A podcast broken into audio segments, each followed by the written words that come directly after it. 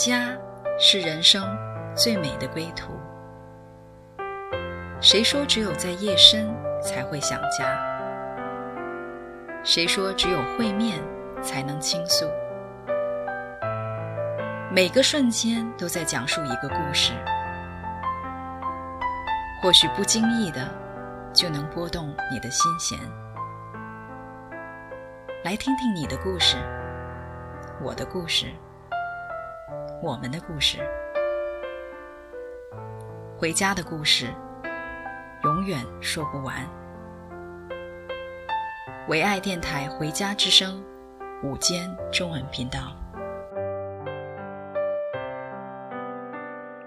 亲爱的听众朋友们，你们好，这里是《回家之声》午间中文频道，我是主持人 Debra，。我的好朋友 Aubrey，他特别给我推荐啊、呃、一位今天的特约嘉宾 Sarah，她说她有好多的故事，所以今天其实也是我跟 Sarah 第一次在空中相遇。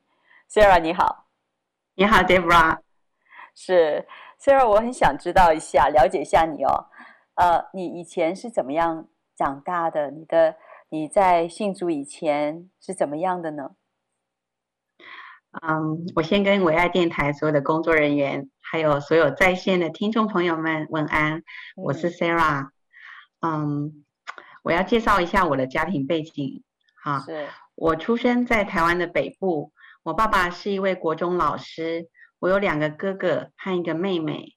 我妈妈在我十二岁的时候就出外工作，大概她要一两个月才会回家一次。因为我是家里的长女，就必须要担当家里的大部分家务。小小年纪的我，每次放学的时候，我看到同学都是要回家吃饭，而我却是要回家煮饭。我真的很羡慕他们。虽然我要担当家里的工作，但是重男轻女的妈妈，她都觉得我是理所当然的。她从来都不会对我说一句肯定的话。甚至有一次，我因为急着要出门打工，来不及做饭。就被哥哥打得全身都是伤，妈妈也都没有责怪哥哥，反而怪我怎么伤心离家出走两天。我的童年最感到遗憾的事情，就是我很少感受到妈妈对我的爱。嗯，但是我却有一个非常爱我的爸爸，爸爸很喜欢带我出门，每次他早上要去运动的时候，都帮我梳理头发。爸爸知道我喜欢吃双淇淋，他会在下班的时候买回来。然后用跑着回家拿给我吃，因为怕双淇淋融化了不好吃。然后我在国中在学校校园里遇见爸爸的时候，他就会我就会上前去牵他的大手，仿佛我要告诉全世界的人我是爸爸最疼爱的小公主。因为这样也养成我比较任性和主观的个性。从小呢，我就是一个很没有安全感的人。那个年代没有电话，也没有手机。爸爸妈妈出去工作或是办事情，如果没有按时回家，我的心里就会很焦虑的站在那个阳台上等待。我们家客厅有一个很大的佛桌，我跟着父母亲的传统，天天早晚烧香，逢年过节祭拜。可是当我心里每逢焦虑的时候，我不是到那个佛桌面前去祈求，我就会站在我家的阳台前面望着远方，念念有词的说。神啊，求你让我爸爸妈妈赶快平安回家。小小年纪的我，从来没有听过福音，我也不知道我口里讲的那一位神是谁，他究竟在哪里？其实，在我那个小小的心灵里面，每天看着家里的客厅那个大大的佛桌，心里都没有平安的感觉。尤其是晚上开小夜灯的时候，黑黑的，还感觉恐怖恐怖的。甚至晚上有时候睡觉的时候，还会被莫名的东西压得我喘不过气来，也叫不出声音。这就是我的家庭背景。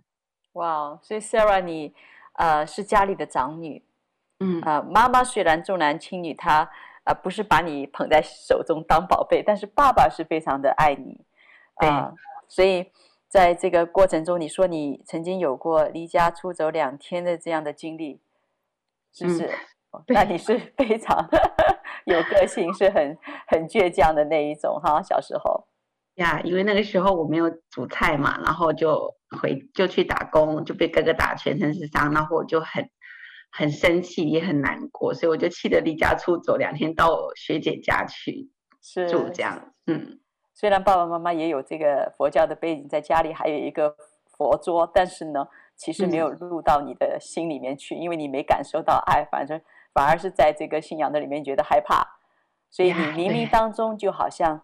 呃，望着天说神，就是好像你相信有一样东西是不是在这个桌子上可以供的，是一个是一个更大的超越的，但是你心里不明白到底是谁。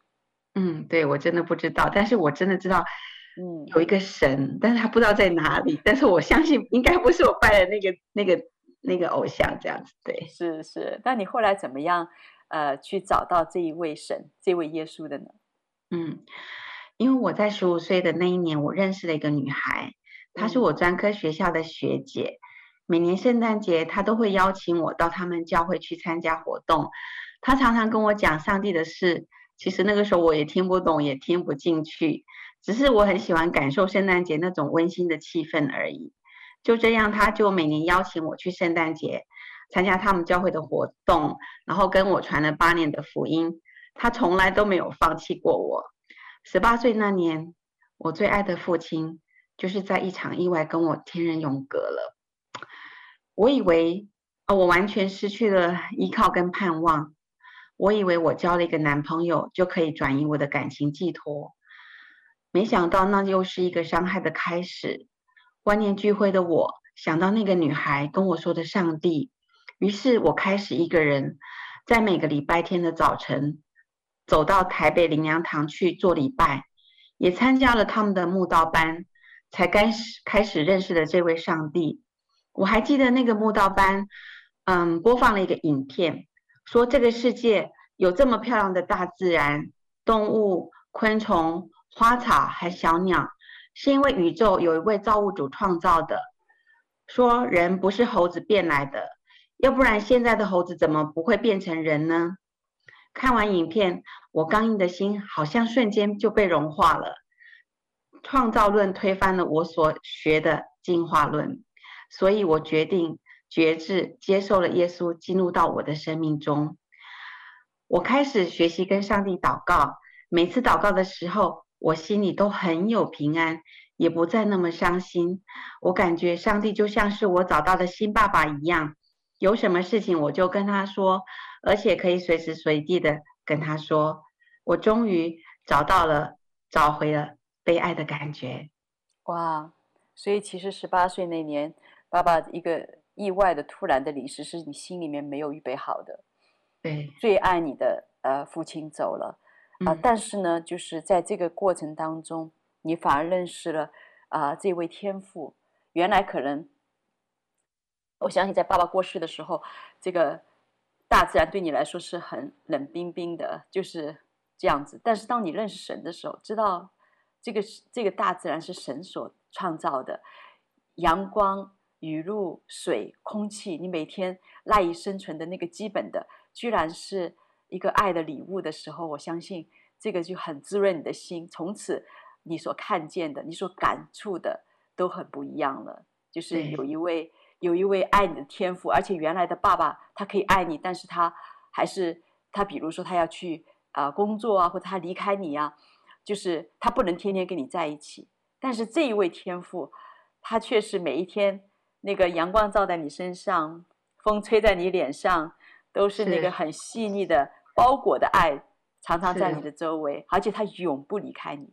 哇，这是很棒的。所以这那个时候你开始认识了耶稣。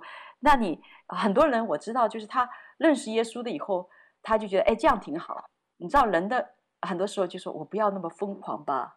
我信很多人就是特别你要受洗啊，或者是要怎么样，就说哇，你不要参加一个组织哦。有一位神就是保持一定的安全距离是最好的。那是什么样子事情，或者是怎么样的一个带领，让你感觉说，哎，我需要我要来受洗，我要来进入呃这样的一个。呃，信仰成为我生命的一个关系。嗯嗯，当我二十四岁的时候，我就跟我的男朋友去了教会。嗯，我男朋友他是一个基督徒，从小他就叫在教会的主日学里面长大的小孩。可是我妈妈知道他是基督徒以后，就非常的不赞成我们交往。他知道我跟他去教会以后，但是非常非常非常的生气。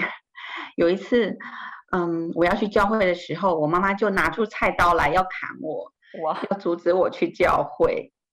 那还有一次呢，我从教会回来的时候，我就看到他把我的圣经一页一页的全部都撕下来，摊的满地都是。嗯，我的心很挣扎，也是充满担心害怕。可是直到有一天，我读到了一处经文，它是在马太福音十九章二十九节说：“凡为我的名撇下房屋，或是弟兄姐妹、父亲母亲。”儿女田地的，必要得着百倍，并且承受永生。这段经文并不是说叫我们不要顾念家人，而是在教导我们要学习专心的跟从主，学习舍己的功课。后来有一个晚上，我梦到了一个很大很高的十字架，闪闪亮亮刺眼的光芒在我眼前。醒来的时候，我觉得很温暖，很有平安。于是我就。决定带着信心，勇敢的受洗了。嗯，对。那我是在二十四岁的那年三月的复活节受洗，十月是在教会结婚的。因为我跟我男朋友的爸爸都过世了，我们双方的家庭也并不富裕，我们只能用我们存的一点钱来办婚礼。婚宴的酒席也都是订的刚刚好而已，不敢多订，也不敢少订。没想到结婚当天竟然刮了大台风。一大早我去化妆的时候，化妆师就问新娘子脸上怎么都没有笑容，因为我很担心晚上的喜宴万一没有人来，我们恐怕就要被破产了。我心里里面也只能祷告，把我的重担交给交托给神。没想到晚上来的喜宴的人比我们预期的要多很多很多。几乎每一桌都是坐大约十五个人左右，嗯、标准是一桌十个人，简直就是爆桌的状况。哇 这是我第一次经历到神的奇妙作为。嗯，哇，嗯、本来一桌十个人的，现在成了十五个人，多了五个。圣经五在圣经里面是恩典，所以神真的是借着借着这个人数告诉你，他真的是爱你的天父。嗯、好像家人可能还不能理解，但是。啊、呃，现在是天父要嫁出这个宝贝公主，Yeah. 所以他用他就用，虽然我们看不见神，但是神就借着他的这个环境来让我们来显明他的爱，哇，好棒，好感人。嗯、所以你在二十四岁信主，其实是受到一些的逼迫的，是很大的逼迫。是，那那时候妈妈有没有参加你的婚礼？啊、呃，妈妈有，我们是在教会结婚的，是，对。在婚礼上面，他会不会对教会有一些新的想法或者看法？嗯，其实我妈妈那时候就是结婚前，她有跟我说，嗯、就说，嗯，如果你要嫁给他，可以，那就是，呃，因为我们传统都是会有那种要来迎娶的一个一个仪式，那他就说，那你就是在最后一次的时候，呃，离开家里，嗯，就是拿着香跟你的祖先拜拜，这样子，拜完之后，你出了这个家门。你就是跟你的夫家去信主，我就不会再，嗯，再再阻挠你了。但是他知道我是一个很任性的人，他就跟我先生说，嗯，你嫁给他，呃，他嫁给你，你必须要忍受他的脾气，而且他还告诉我说，你嫁给他，你不要后悔，以后你在外面，嗯，在娘家有什么事情，永远都不要回回来家里哭诉，嗯。哇，妈妈也很决绝，是，所以在在这个对你来说，这个婚姻其实是付上代价的。在就是妈妈还没有理解你们的信仰的时候，嗯、那这样子就是说你呃定了心，付上代价进到这个婚姻的里面去，那这个婚姻是你想象中就是这么美好的吗？嗯，之后我回娘家，或是有时候去旅游，我们在饭店晚上睡觉的时候，其实偶尔我还是会被有鬼那种被鬼压住的感觉。嗯，那我在梦中啊，都是呼喊主耶稣，主耶稣，那种被压制的感觉很快就不见了。我经历到耶稣的名字带着一种神奇的力量。嗯，那在我受洗后的日子，并不是马上就变得很平顺。我仍然会没有安全感，会有感到焦虑，仍然我会遇到生活上有很多挑战的时候。但是我知道有一位神是我可以放心依靠的，绝对没有我过不去的难关，因为他始终对我不离不弃。他长阔高深的爱接纳我许多的不完全，也让我学习到接纳和对人的宽容。当我遇到难解的问题，我就祷告跟主求智慧。圣经的真理就是我生活随时的帮助指南。结婚后的生活，我们家其实过得很热闹。刚开始的前面十年，是我们夫妻吵吵闹闹最凶的时候。我每次吵完架都是沉默不语，也不会先认错。我的先生马丁，他都会先来跟我和好。他总是秉持着圣经以佛所书四章二十六节的教导：生气却不要犯罪，不可含怒到日落。他说。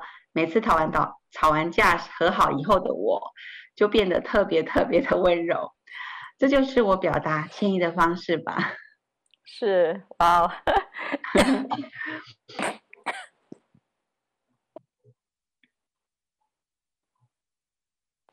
Sorry，所以你在这个信主以后呢，你是被神的爱，就是神的宽容来接接纳你，所以你的里面呢。是被神先接纳，然后你就是有这样的一个接纳的心来处理你周遭的关系。那在婚姻的里面，在这个前面十年，你说是特别热热闹闹的，是有很多大家要磨合，要许多的需要调整，因为毕竟是不是一个人的生活。那你说你比较多，你自己那个时候是冷处理哈，那基本上就是不不说，然后先逼着先生来向你来道歉，对对。对，没错，呃，那这十年来，呃，我觉得真的很很不容易哈。对一个先生来说，他一直在跟太太在说 “sorry” 啊，对不起啊。然后先生呢，那太太呢是，你呢就一直是在他说了对不起了，然后你就缓和很多。所以好像就是，你让我想到一个，呃，在圣经里面，就是雅各跟那个神啊，在晚上的时候他们摔跤，当。实际上是，实际上是神是有能力能够打败这个雅各的，但是呢，居然神容许雅各在这个过程中，一从晚上一直打到这个天明，让雅各里面的怒气哈，然后他里面一直很压抑的东西呢，其实他当他释放出来的时候，神就是一直接纳他，一直接纳他，直到他就是一个一个他明白了以后，其实就是雅各得胜的时候，所以他的名字变成。变成了从雅各变成以色列了，那我也相信你在这个过程中，好像神特别爱你，借着先生来爱你。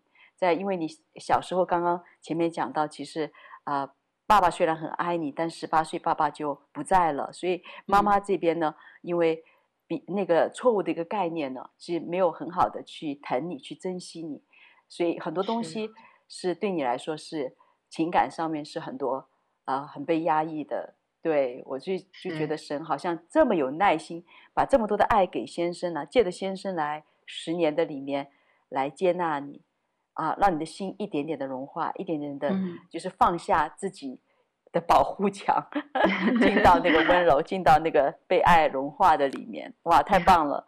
那嗯，先生的这样的一个一个就是放下啊，带出你里面的那个本来就是神放在你里面一个的温柔。恢复你里面的那个女性的温柔。那在这个过程当中，呃，你自己最大的一个改变是什么呢？我们先来听一首歌《示爱》，然后我们再来听 Sarah 精彩的分享。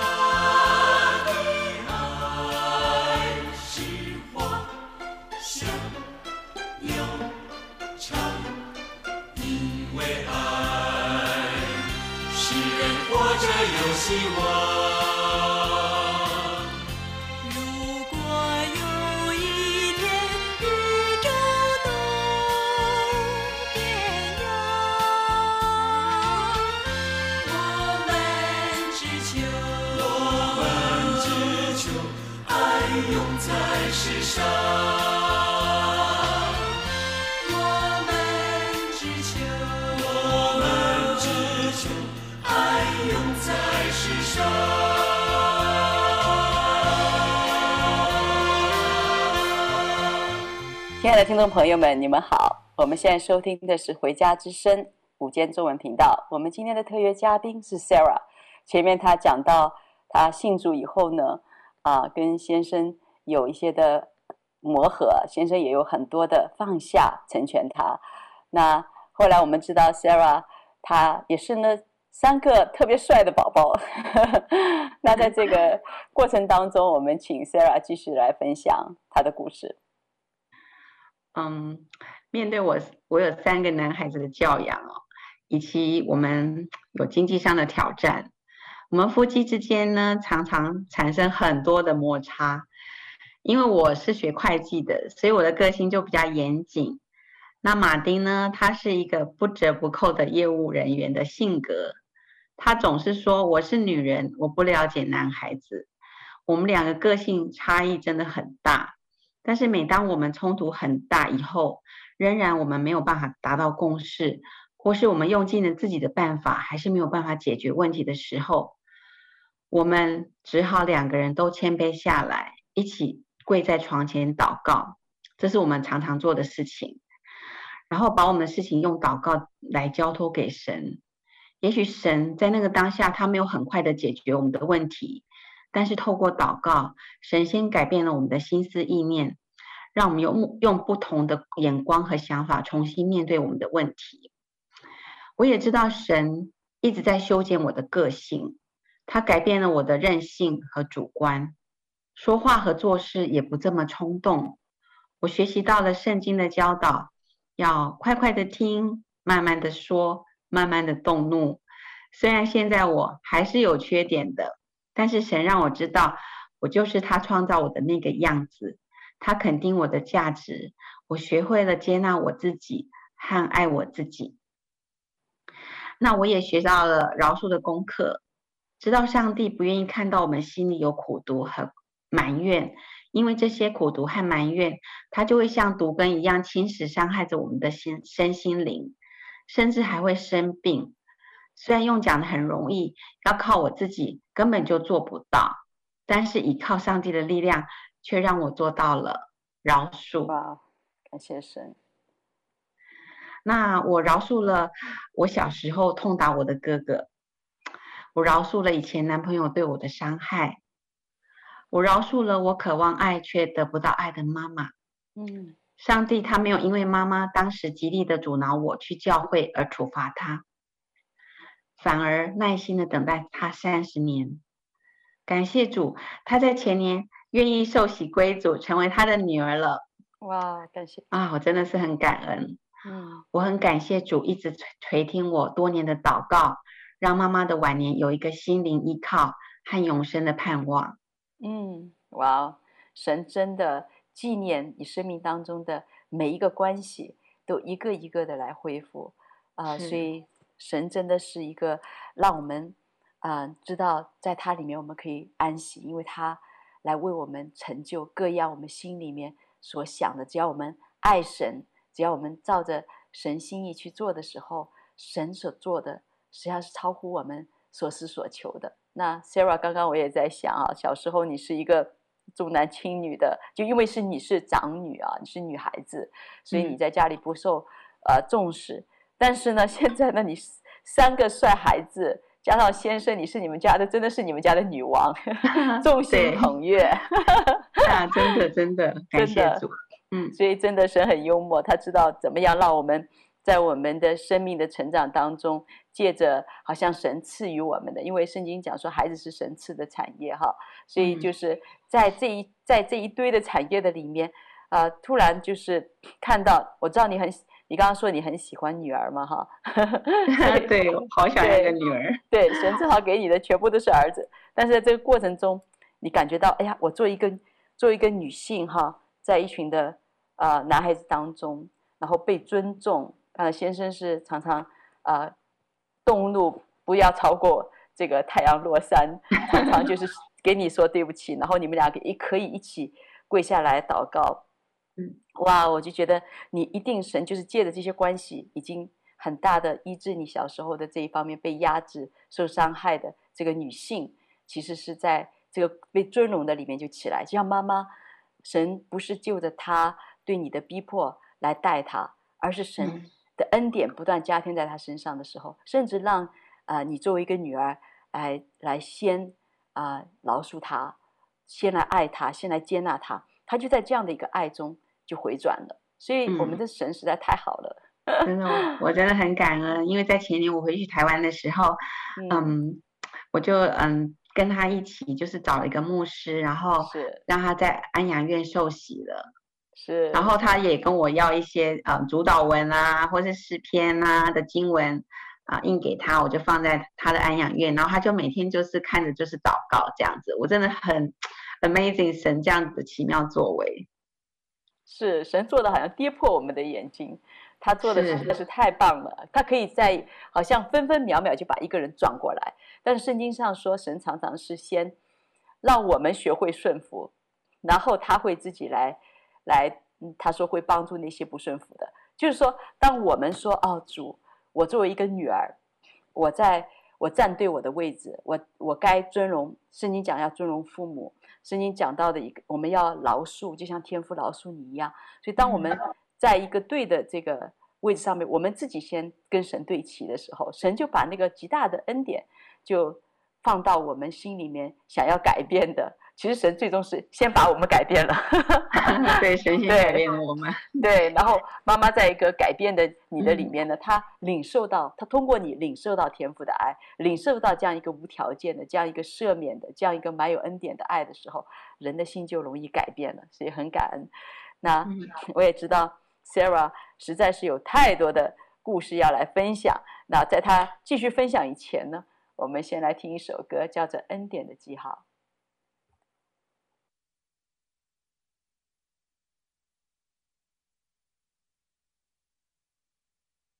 站在大海边，才发现自己是多渺小；登上最高山，才发现天有多高。浩瀚的宇宙中，我真的微不足道，像灰尘，消失也没人知道。夜空的星星，仿佛在对着我微微笑，轻声告诉我，一切他都看见了。我所有挣扎，所有软弱和跌倒，将成为主恩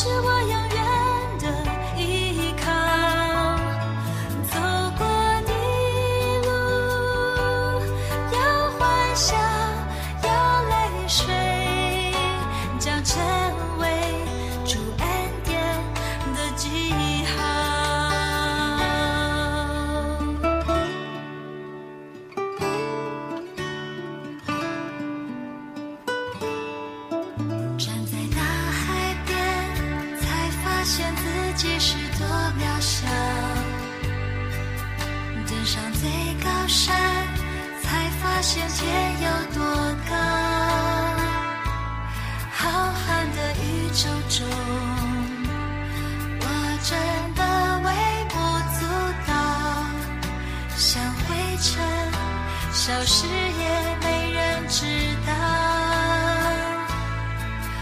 夜空的星星，仿佛在对着我微微笑。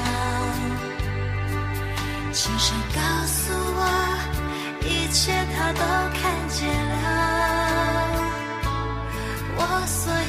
挣扎，所有软弱和跌倒，将成为主恩。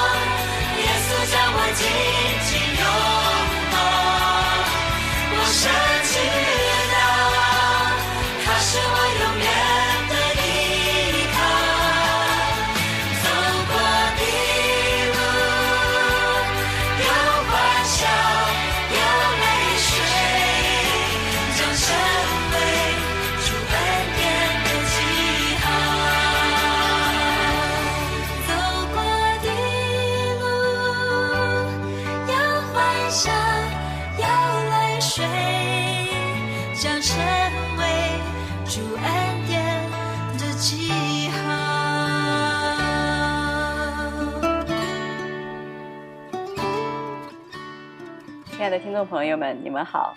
我相信前面大家听了 Sarah 的分享，心里在想说，Sarah 会不会跟我们来分享一下她在生命当中那些软弱挣扎的过程啊、是怎么样走过来的呢？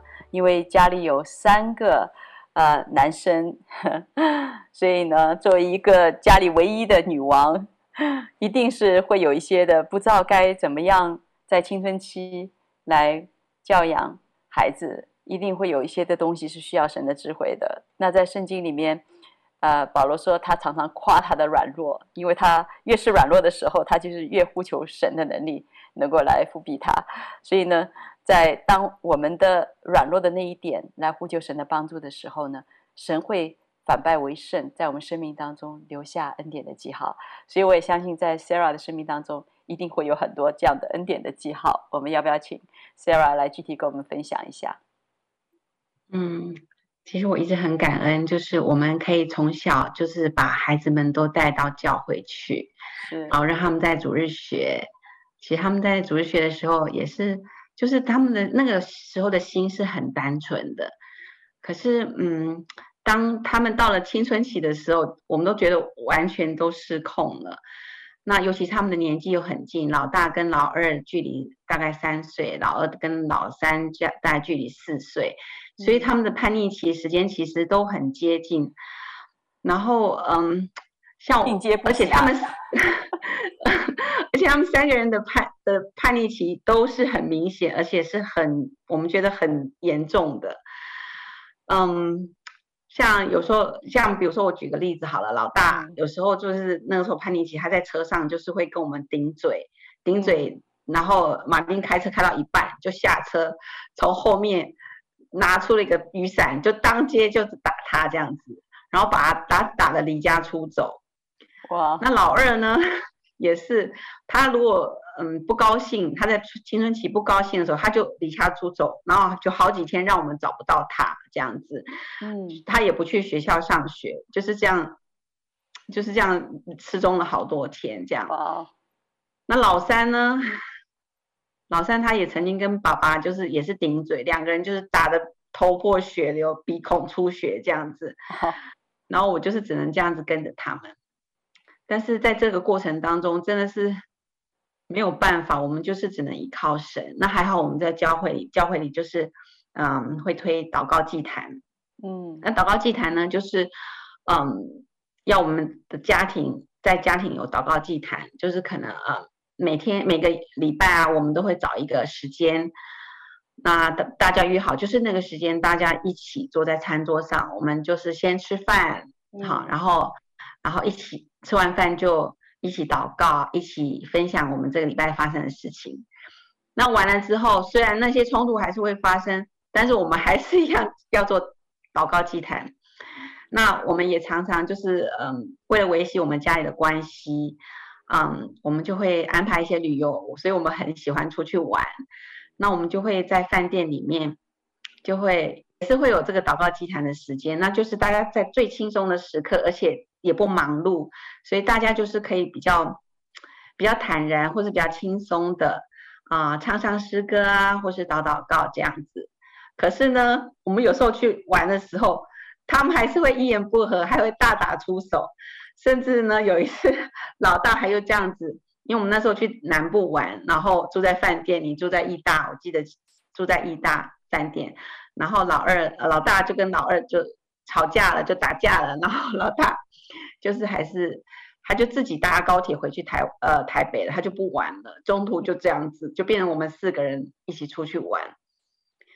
嗯，经过了这么多时间，这么多的冲突，但是我发现他们到头来，这些孩子们，他们的心里面还是都有上帝在，他们无论走到哪里，他们他们都还是祷告，而且他们的兄弟感情也没有变得不好，反而更好了。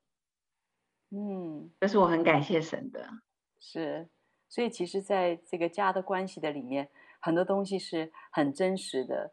我们遇见我们的冲突啊，但是当、嗯、当就是啊、呃，很棒的一点，我刚才听你在讲，就是整个家是你跟爸爸是很要来，就是呃，花出这个时间来陪伴他们，虽然说。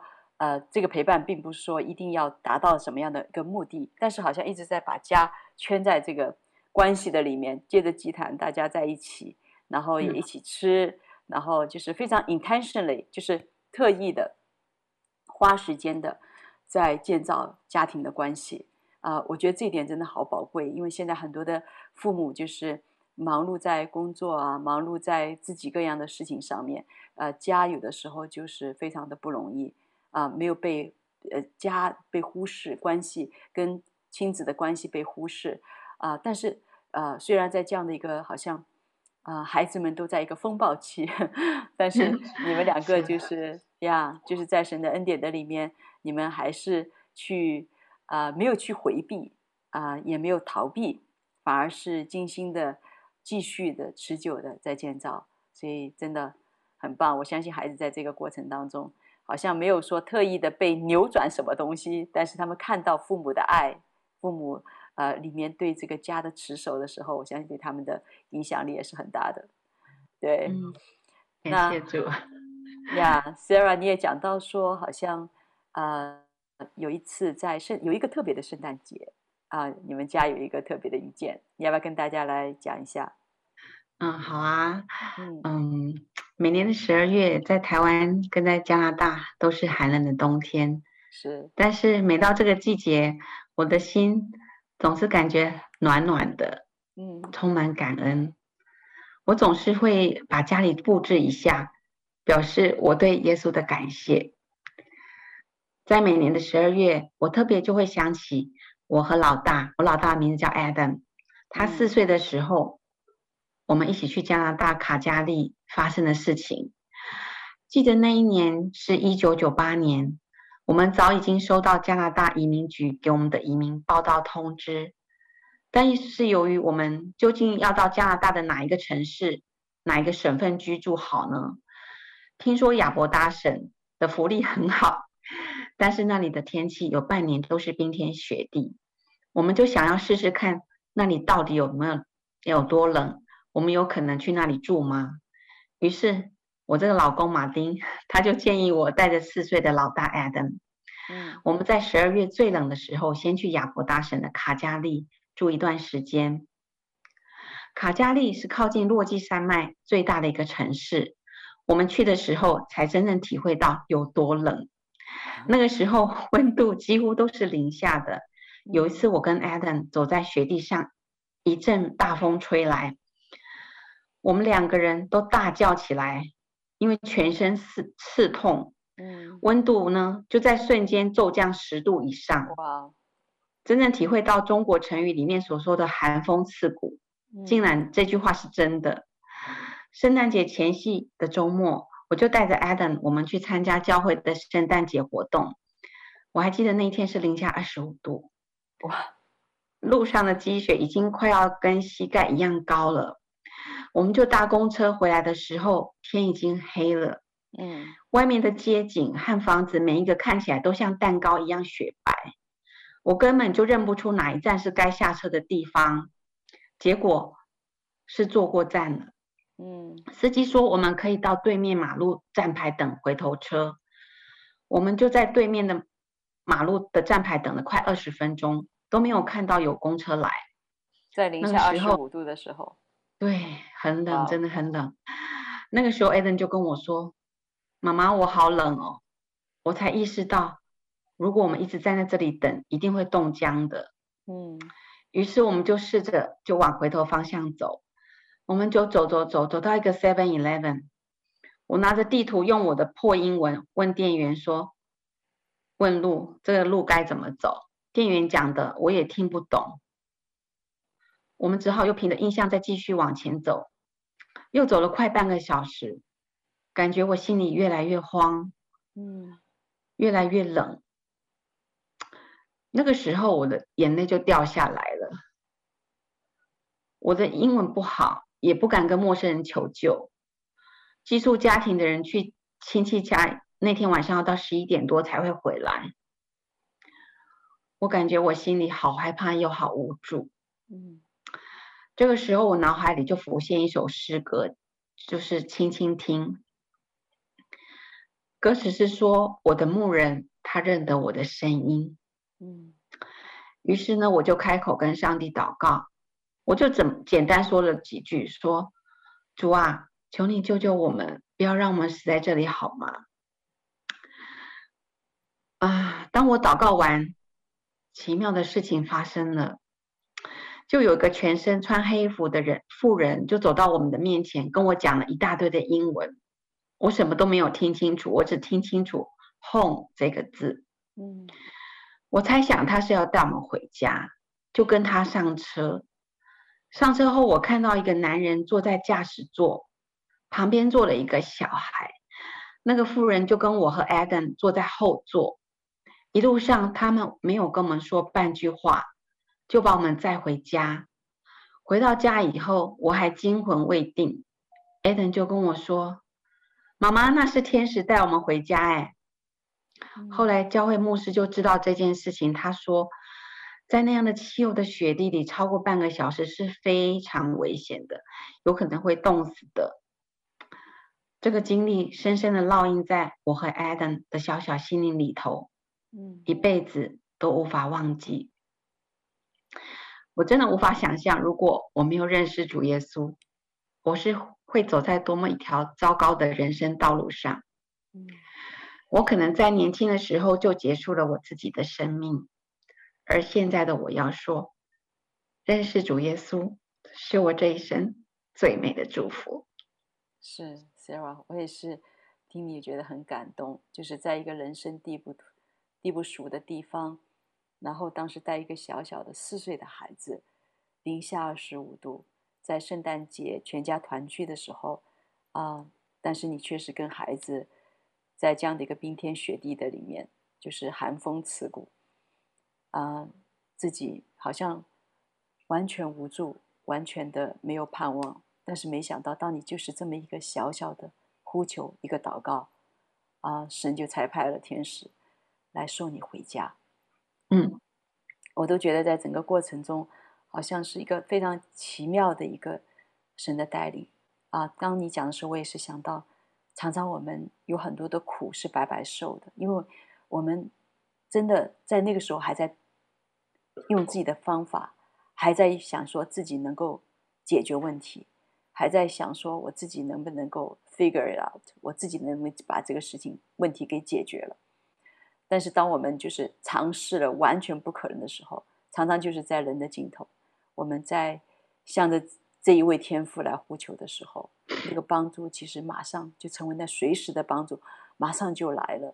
所以现在，嗯、对，我觉得现在，当你在想到圣诞节的时候，你里面不是寒寒风刺骨的经历，不是当时那个孤独无助的感受，而是暖暖的，知道天父，甚至在那样的一个境地里面。他的爱都能够与你同在，哇，真的好感动。所以，我们现在来听一首啊特别的感动 Sarah 的歌，叫做《阿爸天父》。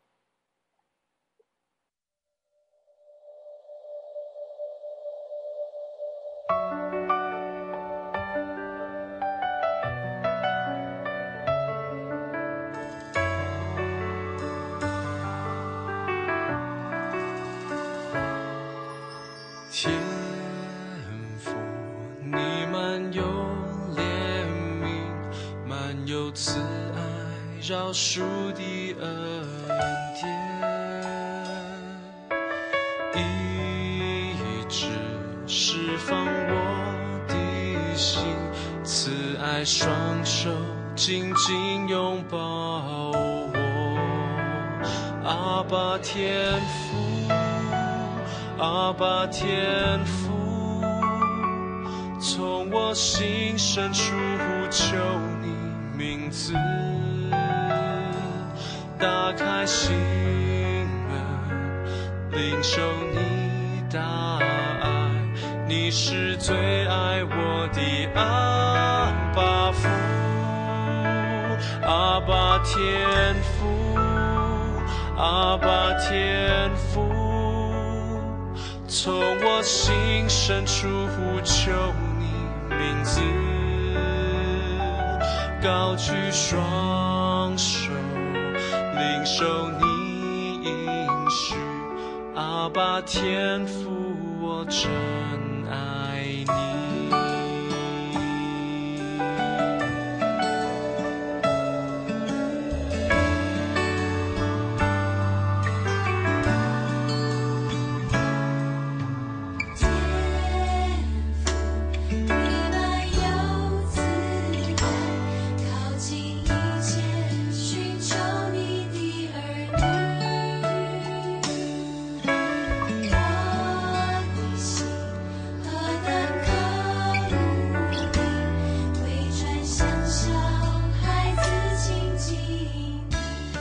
亲爱的听众朋友们，你们好！你们所收听的是《回家之声》午间中文频道。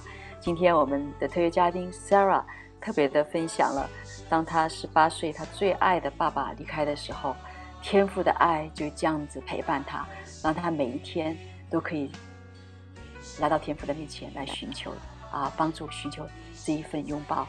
那我相信，在这个时段，很多的听众朋友们说，我们怎么样也来认识这一位天父呢？我们请 Sarah 来为我们的听众朋友们来做一个祝福。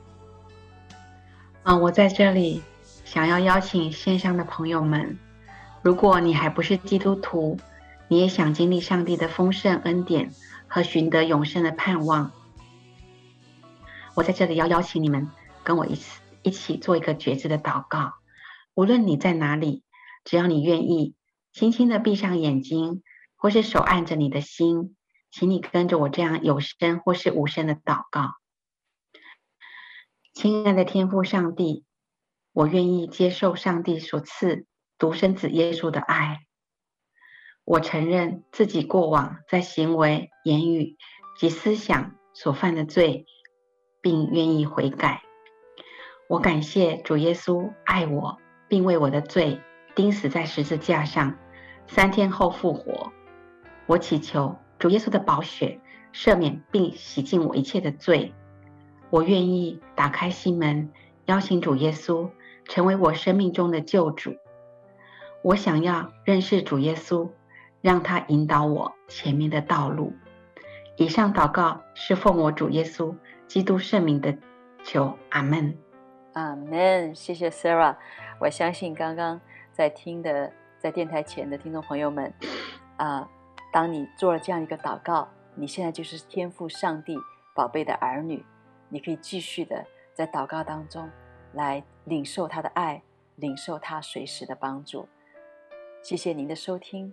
我们今天回家之声午间中文频道就结束在这里，特别的感谢我们的特约嘉宾 Sarah 今天亲情的分享，我们下期节目再见。谢